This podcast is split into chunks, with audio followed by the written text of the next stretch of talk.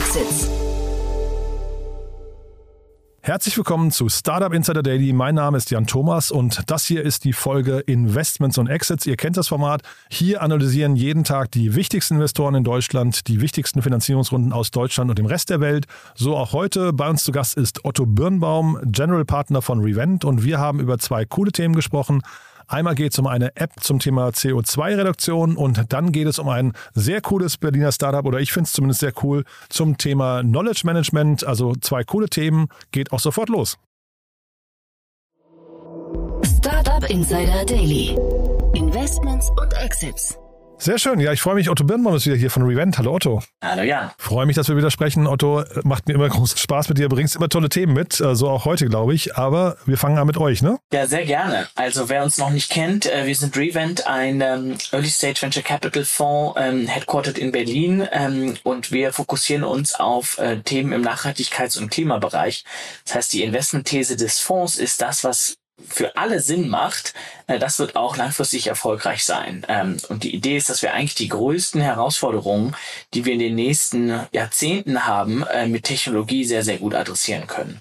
Äh, das heißt, es ist natürlich im Klimawandel, aber auch im demografischen Wandel, im digitalen Wandel ähm, ähm, und im Gesundheitssystem Themen, die immer wieder sozusagen aufkommen werden und die man über Technologie sehr, sehr gut adressieren kann. Und in diese investieren wir. Ich hatte gerade zu Gast bei uns äh, Claire Gusko von äh, 1.5. Ähm, da habe ich euch auch im CapTable, CapTable entdeckt, ne? Ja, genau. Mit Claire habe ich, äh, haben wir letzte Woche noch zusammengesessen. Ähm, große Fans und natürlich auch Investoren. Ähm, ja, und magst du ein, zwei Sätze noch zu denen sagen? Warum habt ihr da investiert? Ja, sehr gerne. Ähm, also wir, wenn wir investieren, dann gucken wir uns immer mehrere Themen an. Und wir haben uns sehr, sehr viel im alternativen Materialbereich angeschaut. Ja, das, das Thema Plastik ist ja sozusagen allgemein bekannt.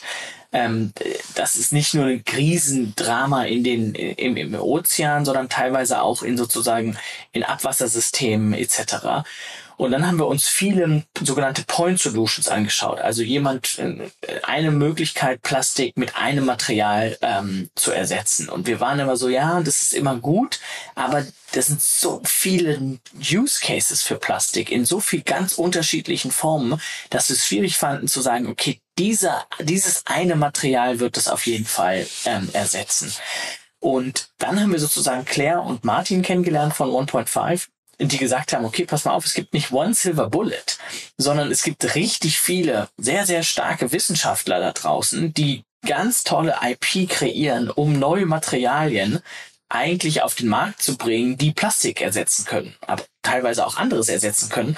Ähm, und was wir machen ist, wir ähm, bringen die Time to Market ja aus dem Research Lab in Kommerzialisierung äh, einfach viel, viel schneller äh, äh, oder wir verkürzen diese Time to Market signifikant, so dass diese ganz starke IP, die auf der Welt sozusagen überall geschaffen wird, auch wirklich sehr, sehr zeitnah in der Industrie landet und so den, den Use of Plastic sozusagen ähm, ähm, ja, stark ähm, entgegenwirken kann. Ähm, und und was wir halt toll finden, ist, ist nicht nur ein ganz tolles Gründerteam mit Claire und Martin, die auch schon bei Infarm zusammengearbeitet haben, sondern es ist eben ein Plattform-Approach. Das heißt, es geht eben wirklich darum zu gucken, okay, was gibt's für unterschiedliche mögliche Alternativen, wie kann man die miteinander kombinieren, wie werden die, können die sich noch entwickeln und nicht nur einen sogenannten Asset-Based Approach, der sozusagen nur ein, nur ein Mittel macht. Ähm, ja, das hat uns dann dazu ähm, bewogen zu investieren und ich meine, die Meldung ging jetzt vor kurzem sozusagen über Newsticker.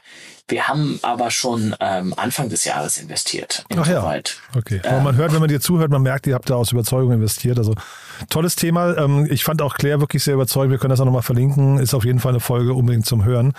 Äh, heute hast du zwei Themen mitgebracht. Beim ersten, äh, gehen wir vielleicht mal rein, äh, habe ich erst gedacht, es muss um Musik gehen, weil ich Jay-Z im Cap Table gesehen habe. Weit gefehlt, ne? Ja, genau. Es ist, ähm, das ist eine ähm, Carbon Cutting App, die heißt Joro oder Joro auf Englisch. Ähm, und die haben eine 10 Millionen A-Runde von Sequoia announced. Ähm, und was ich daran spannend finde, ist, dass die machen sozusagen einen Personal Carbon Footprint Tracker, also zu gucken, okay, wie sieht eigentlich mein persönlicher Footprint aus und wie kann ich den anpassen, indem ich meine Habits ändere. ich glaube, man kennt sozusagen hier aus Berlin Klima mit K, ja, die das auch machen und so einige andere. Ähm, und was ich interessant finde, ist, dass ich glaube, in dem Klimabereich ist es so, dass gerade auch im Consumer-Bereich die Europäer ausnahmsweise mal mindestens genauso weit, wenn nicht den amerikanischen Markt mal ausnahmsweise voraus sind. ja, also wir haben sozusagen echt viele Personal Carbon Tracker hier schon im Markt ähm, und auch schon eine ganze Weile ähm, mit Vor- und Nachteilen. Also die sind jetzt auch nicht alle äh, irgendwie schon äh, die ganz klaren Breakout Companies, aber ich habe das Thema mitgebracht, weil ich eben glaube, dass gerade in dem Klimabereich äh, ähm, Europa einen Schritt weiter ist, äh, was ja die, Klarheit des Problems angeht und auch schon einige Lösungen ist. Das heißt, ich glaube, für die europäischen Tech-Firmen gibt es hier echt eine Möglichkeit, sozusagen hier ähm, äh, mal das, den, den Ton anzugeben. Ähm, das heißt nicht, dass sie da drüben schlafen, ja, so 10 Millionen A-Runde von Sequoia und Jay-Z ist jetzt auch nicht äh, zu irgendwie zu verachten, äh, ganz im Gegenteil. Ähm, aber es ist zumindest so, dass man nicht sagt, ah ja, guck mal, was machen die da drüben und vielleicht bringen wir das jetzt mal nach Europa. Hm. Weißt du bei diesen Klima-Apps, äh, weißt du was über die Nutzerakzeptanz oder also vor allem über die, ich weiß nicht, die ähm, Stickiness der, der, ähm, der einzelnen Apps?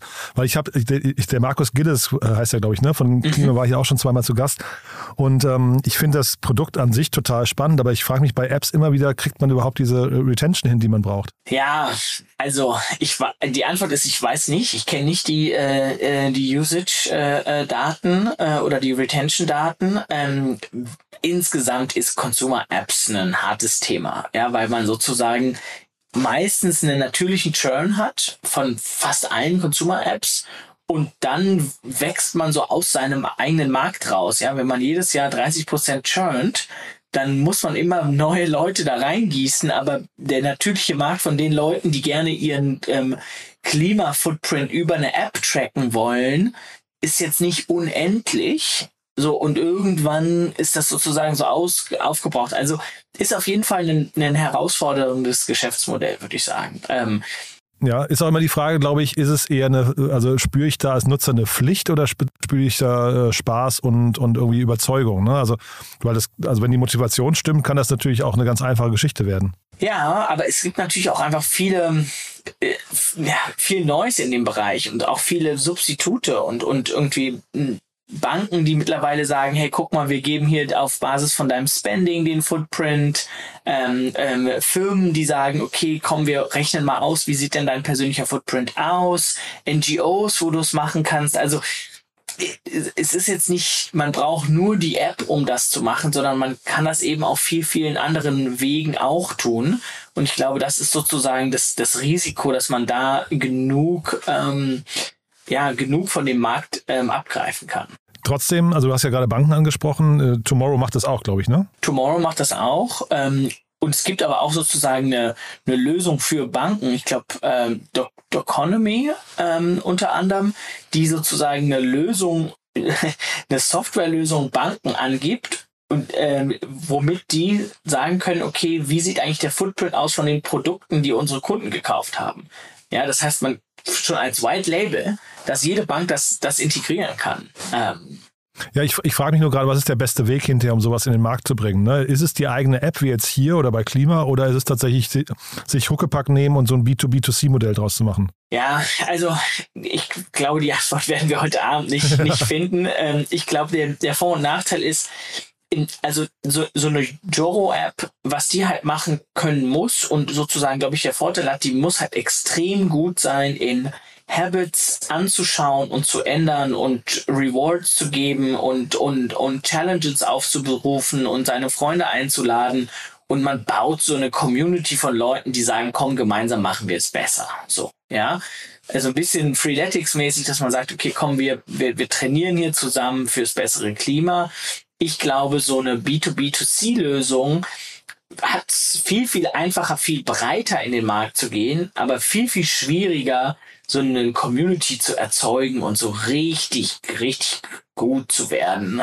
Was das Produkt angeht. Ja, die können sozusagen den Footprint, was, was, was im Durchschnitt der Footprint von einem, weiß ich nicht, Latte Macchiato ist, ähm, äh, darstellen oder was im Durchschnitt irgendwie ein, Flugticket äh, als CO2-Footprint hat. Aber das so richtig engaging zu machen, ist halt nicht der, das, das Core-Business von, von der Bank. Ähm, und dementsprechend wird das, wird das immer ein bisschen schwächer sein aber hat natürlich einen ganz anderen äh, Footprint, wenn man eine Bank wie eine ING DIBA oder so oder eine Deutsche Bank da äh, einbinden kann. Mhm. Und sag nochmal was zum Geschäftsmodell. Also ist das dann eine monatliche Fee, die man da bezahlt? Oder also bei, bei Banken würde ich jetzt sagen, wäre es ja vielleicht auch einfach nur ein Feature, mit dem man äh, sich abgrenzt gegen, also ne, bei einer Tomorrow zum Beispiel zahlt das ja voll auf die Mission ein, die die Tomorrow Bank verfolgt. Ähm, ist das also bei Banken vielleicht nur ein Feature zur Kundengewinnung und Kunden-Satisfaction ähm, ähm und, und bei Apps muss man aber das Geschäftsmodell noch suchen? Ja, also da gibt es auch unterschiedliche Möglichkeiten. Ich glaube, auf der einen Seite kann man theoretisch sozusagen eine monatliche Fee zahlen und dann sagen, okay, pass auf, dafür setzen wir dann einen CO2-Footprint ähm, äh, äh, kaufen dafür CO2-Zertifikate, mhm. ja, so dass mhm. wir dich sozusagen offsetten. Ähm, und dann wird die, äh, einige der, der Apps werden dann damit unter anderem Geld verdienen. Das liegt aber auch daran, dass dieser Markt des CO2-Zertifikate oder dieser Offsets auch noch recht frisch ist, wo jetzt keiner sozusagen da direkt rankommt. Wir sehen jetzt schon so die ersten Plattformen, wo du als Konsument, so ähnlich wie bei Trade Republic, CO2-Zertifikate kaufen kannst. Ja, das heißt, du brauchst dann auch nicht mehr so, so deine App, die da vielleicht irgendwie eine Marge drauf mit verdient, sondern du weißt dann, ah ja, ich weiß nicht, ich muss so und so viel äh, äh, CO2 äh, irgendwie ähm, aus der Atmosphäre wieder rausnehmen, dann gehe ich jetzt auf den Marktplatz und kaufe das da direkt so. Ja, das heißt, äh, also um deine Frage zu beantworten, was ist das Geschäftsmodell? Ich glaube, das Geschäftsmodell ist entweder sozusagen eine Subscription für die App und, und das ist dann oft gebundelt mit einem Offsetting oder einem Zugang zu einem Marktplatz für nachhaltige Produkte etc. Oder dann so eine Art sozusagen ähm, Link-Out-Modus, wo die, die App einen Kickback bekommt, wenn sie dann zu Patagonia irgendwie leitet oder zu anderen nachhaltigen Produkten, ähm, die für diese User besonders interessant sind. Hm. Vielleicht letzte Frage noch dazu kurz. Du hast gesagt, ähm, Europa ist da den USA möglicherweise ebenbürtig oder sogar voraus. Ähm, in dem konkreten Fall höre ich aber raus, da würdest du jetzt nicht empfehlen, noch weiterhin zu gründen, weil das eigentlich ein Markt ist, der schon relativ voll ist, ne? Also so weit würde ich das jetzt nicht sagen, nee? ja, okay. ähm, weil ich, ich, ich, ich, finde, was beim Gründen ist, geht's eigentlich, und es klingt jetzt ein bisschen verrückt, aber ganz selten wirklich um das Was. Äh, in dem Sinne, dass fast alle guten Geschäftsmodelle, die wir sehen, haben drei, vier, fünf, sechs Anbieter, die fast das Gleiche machen, sich sehr, sehr nah in dem Markt sozusagen tummeln. Und dann gibt's aber meistens ein oder zwei, die sich komplett von der anderen Masse absetzen. Und das liegt an dem Wie. Die haben eine super Retention, eine super Community, einen, äh, eine, ein virales Wachstum. Ähm, so, und dieses Wie ist ist the magic in dieser Sache und das ist sozusagen auch ganz schwierig äh, ex ante irgendwie zu definieren, warum jetzt diese App so viel besser ist und vor allem ich als Investor I don't know. Ja, das braucht wirklich einen, einen, einen, einen Gründer, der sagt, guck mal, ich kann das, ich kann diese Communities bauen, ich kann diese Stickiness bauen, ich kann diese Apps bauen. So und deswegen könnte ich mir vorstellen, dass auch wenn es in dem Bereich sehr, sehr crowded ist, wenn man das richtig gut macht, ja, dann kann das auch richtig erfolgreich werden. Ähm, also ist, ja, klingt jetzt ein bisschen verrückt, aber ich glaube, es kommt sozusagen aufs, aufs Wie an. Finde ich spannend, also weil ne, Simon Sinek sagt ja hier why, how, what und ähm, du hast jetzt quasi das How und das What in den Mittelpunkt gestellt. Ich hätte jetzt fast gedacht, das Why ist hier das Entscheidendste und eigentlich ist es hinterher egal, wer gewinnt. Ja, also ich glaube, das Why ist auch ähm, ex extrem äh, ähm, relevant. Nur ist das sozusagen bei dieser Klimakrise jetzt wenig überraschend, mhm. dass die Leute sagen, Verstehe. okay, wir müssen hier irgendwas tun. Mhm. So, ähm, ich meine, das, heute waren wieder knapp 20 Grad in Berlin, äh, irgendwie am 31.10. Ja, es ist, äh, es ist auch für alle irgendwie klar, dass dieser Klimawandel stattfindet und dass das nichts Gutes ist. Ähm, also deswegen ist das Why, glaube ich, in diesem Bereich jetzt nicht überraschend, sagen wir mal so. Nee, ich dachte nur, es wäre halt dann schön zu sehen, einfach, da könnten gar nicht zu viele Unternehmen entstehen, weil das Why so entscheidend ist und da jeder Dollar, der da quasi rein investiert wird, ist auf jeden Fall, der wird, der wird gut investiert, das dachte ich, ne?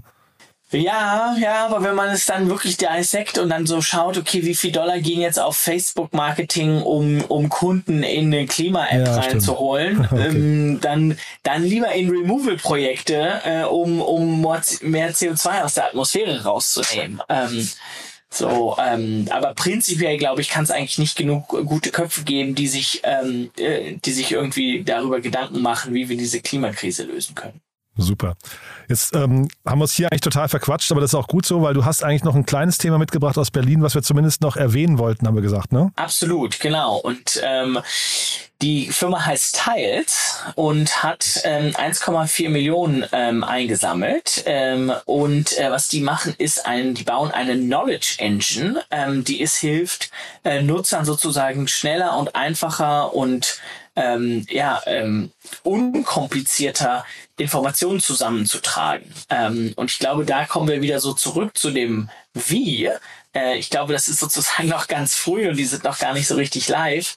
Ähm, aber die Investoren sind davon überzeugt, dass die Gründer das extrem gut machen werden und sehr viel Design-Fokus haben und sehr viel User-Flow-Fokus haben, zu sagen, okay, wir haben eigentlich mittlerweile, ich sag mal, ne, einen Zeitpunkt erreicht, wo wir schon fast zu viel Information zu, äh, zu viel Zugang zu Informationen haben. Ja, es gibt so viel im Internet und die Frage ist, was ist relevant und wie kann ich mir das sozusagen so als eigene Datenbank zusammenbauen, dass ich darauf auch Zugriff, äh, zugreifen kann und dass ich das auch äh, verdauen kann. Ähm, wir haben eben einige von solchen ähm, Anwendungen in der Vergangenheit gesehen. Das sind vor allem so B2B-Anwendungen, gerade für so ähm, ja, in, Industrien, wo sozusagen das Know-how besonders wichtig ist, in der Beratungsindustrie oder Bankenindustrie etc.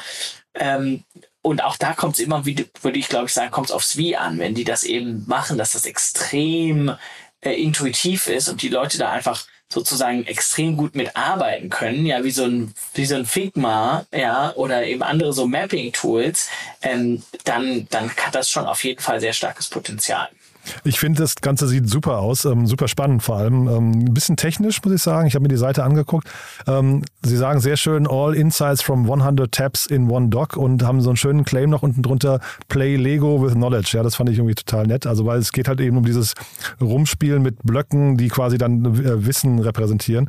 Ähm, aber wie gesagt, sieht ein bisschen technisch aus. Bin gespannt, ähm, äh, wie schnell man sowas in, in den Markt reinbekommt. Aber sie haben hier zumindest auch sehr, also dafür, dass das Unternehmen noch so klein ist, sehr, sehr prominente Logos wie McKinsey, äh, Credit Suisse oder die New York Times mit drauf. Also ich finde das schon, schon beeindruckend, ja. Absolut. Und auch gute, gute Investoren hier. APX ist investiert, ähm, Martin Sinner, der Gründer von Idealo, ähm, ein Partner von der B äh, von BCG. Also äh, absolut bes bestimmt noch sehr früh, ja, was ja sozusagen auch die Rundengröße so ein bisschen ähm, äh, äh frei gibt. Ähm, aber, aber mal schauen, wohin die Reise geht und wie das Produkt dann aussehen wird ähm, und wie das dann angenommen werden wird. Mit wem würdest du sagen, müssten die sich jetzt vergleich, vergleichen lassen? Also in, in welchem Space spielen die genau? Ja, gute Frage. Ich glaube, es sind so sozusagen B2B Productivity Tools. Ähm, ist jetzt wenig sozusagen Automated Productivity, also jetzt irgendwie kein, äh, ähm, äh, äh, kein Algorithmus, der da im Hintergrund aufgebaut wird, sondern eher sozusagen die einzelnen Leuten äh, produktiver zu machen. Ähm, ja, ich weiß nicht, so ein Superhuman im Mail-Bereich, ja, äh, die sagen, okay, komm, E-Mail war echt äh, schwierig und kostet dich Zeit und da gehen Dinge verloren, wir haben es einfach neu gedacht ähm, und so ist, glaube ich, sozusagen Research und 100.000 Tabs etc. Ähm, ich kenne das Produkt jetzt nicht äh, sozusagen genug, aber die, die Tatsache, dass wir eigentlich zu viel Informationen haben und dass wir diese mal besser storen müssen, als einfach nur in irgendwelche Folder abzulegen, ähm, macht schon sehr, sehr viel Sinn. Also die Frage auch hier das How, muss man mal gucken, ob es funktioniert. Aber ich finde auch, der, das Problem ist auf jeden Fall eins, das gebändigt werden muss und gelöst werden muss. Von daher, ich glaube, wir laden die mal ein, auch wenn es eine kleine Runde ist, aber das ist ein, ein super spannender Space. Äh, Würde mich schon freuen. Absolut. Cool, Otto. Ja, dann würde ich sagen, war das ein cooler Ritt durch wieder, also eigentlich kann man sagen drei Themen. Wir haben ja auch noch ein bisschen über 1.5 gesprochen, aber ähm, hat Spaß gemacht. Haben wir, was, haben wir was Wichtiges vergessen? Nein, ich glaube, ähm, äh, was mir noch aufgefallen ist, dass ich fand die äh, Funding-Announcements jetzt so der letzten Tage extrem ruhig mhm. weiterhin. Mhm. Ähm, und wir sehen es auch in der Industrie, wir sehen auch mehr und mehr Runden, die nicht so ganz stattfinden, obwohl sie sozusagen zum Fundraising rausgehen. Und ich glaube, dass so ein bisschen, ich habe auch heute sozusagen gelesen, so Twitter jetzt hier irgendwie 50 Prozent ähm, Entlassungen, äh, Windeln.de irgendwie insolvent mhm. gegangen. Ähm, also ich, ich glaube sozusagen, da kommt jetzt der Herbst. Ja, vielleicht noch nicht der nukleare Winter, aber ähm, so diese, diese crazy 2021 Times ähm, sind vorbei und es, es trickelt so langsam so durch. Ähm, ja, aber zeitgleich, Otto, da, da seid ihr auch Teil von dem Problem, weil wenn ihr natürlich Runden abschließt im Februar oder Januar und die jetzt erst announced, dann äh, hat man natürlich auch das Gefühl, das ist total ruhig, ne? ja, ja, ja. das stimmt. Aber die, ja, ja, ja. ja also da, da muss man vielleicht die, die VCs auch mal zur Disziplin beim Announcement noch, äh, noch bringen. Ja, das, vorher vorher ja, announcen. Okay, wäre schon auch cool. Ne?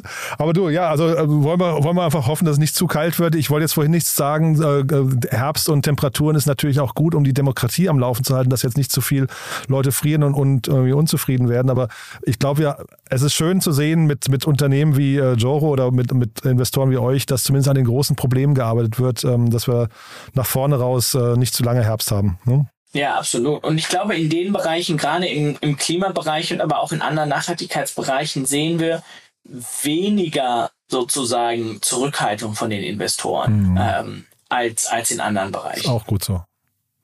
Cool, Otto. Lieben Dank. Super. Ja, dann ja, weiterhin alles Gute und dann bis in zwei Wochen. Bis in zwei Wochen. Startup Insider Daily, Investments und Exits. Der tägliche Dialog mit Experten aus der VC-Szene. Ja, das war Otto Birnbaum von Revent und das war es im Rahmen der Reihe Investments und Exits. Wenn euch das Format gefällt, schaltet morgen wieder ein und oder empfehlt das gerne euren Freundinnen, Bekannten, Familienmitgliedern oder allen Menschen, die sich für die Startup-Welt interessieren. Wir freuen uns immer über neue Hörerinnen und Hörer. Und ansonsten vielleicht bis nachher. Ihr wisst ja, wir sind viermal am Tag auf Sendung. Ich würde mich freuen. Bis dahin, alles Gute. Ciao.